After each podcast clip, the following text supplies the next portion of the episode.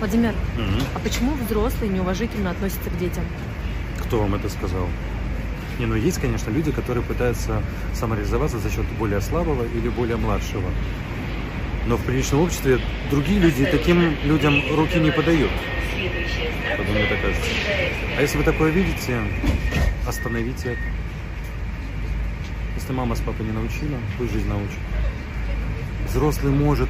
Либо этот вопрос задал ребенок, кстати. Вот в чем прикол. Вот откуда ветер дует. Детям очень часто может показаться, что их права ущемлены, потому что некоторые родители могут не совсем разумно применять свою власть над ребенком. Но самое главное, чтобы все было по чесноку, по-людски, по-человечески, вот классно, чтобы было, позитивно. А то мы приучим своих детей к агрессии и к неправильному восприятию справедливости.